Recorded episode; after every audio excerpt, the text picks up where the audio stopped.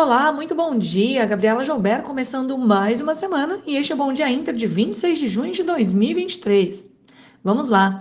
Semana começa agitada com um curto, porém preocupante motim na Rússia e bateria importante de dados tanto aqui quanto lá fora. No último pregão, o Ibovespa encerrou estável e no acumulado da semana subiu lá de 0,18%.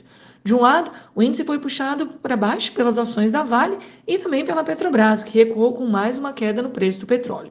Do lado positivo, o destaque de alta ficou para as empresas do setor elétrico, após o Ministério de Minas e Energia autorizar a abertura de consulta pública para processo de renovação de 20 concessões que vencem entre 25 e 2031.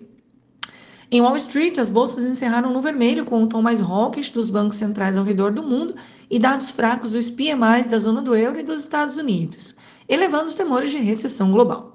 O dólar fechou o dia em alta de 0,1%, enquanto o índice dólar DXY avançou 0,5%.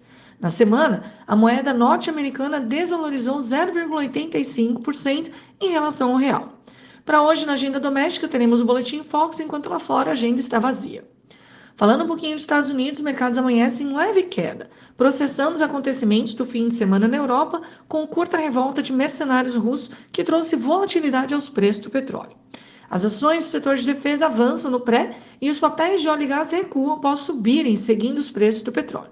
Esta semana, mercados acompanham dados de inflação, PCE, e sentimento do consumidor de Michigan, além de fala de Powell novamente. O foco segue na digestão de indicadores econômicos que serão determinantes para o rumo dos juros norte-americanos. Indo lá para o outro lado do mundo, na Ásia, na volta do feriado, as bolsas chinesas recuaram, após dados mais fracos de turismo indicarem enfraquecimento da economia no país. Apesar da, da mobilidade no feriado ter avançado mais 3,2% quando comparado a 2022, o consumo cedeu e o mercado passa sim a questionar a projeção de 5,5% de crescimento desculpa, para o PIB chinês neste ano.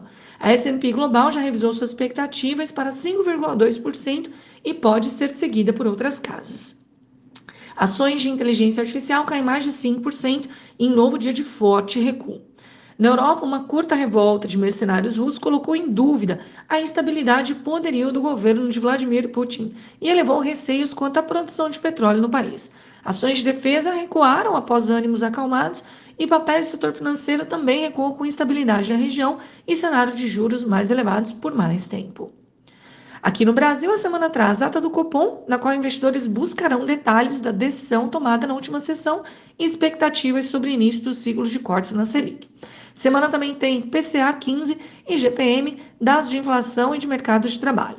O Conselho Monetário Nacional reúne-se para definir a meta de inflação para 2026, a qual pode ser alterada para 3% ou sofrer modificações na computação do prazo, saindo de ano calendário para a meta contínua de 12 meses.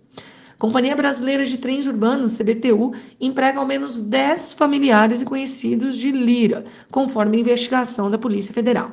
Semana também traz discussões sobre reforma tributária. Na abertura, o índice DXY recua, assim como os juros das Treasuries e futuros em Nova York. Petróleo sobe levemente, enquanto commodities metálicas e grãos também recuam.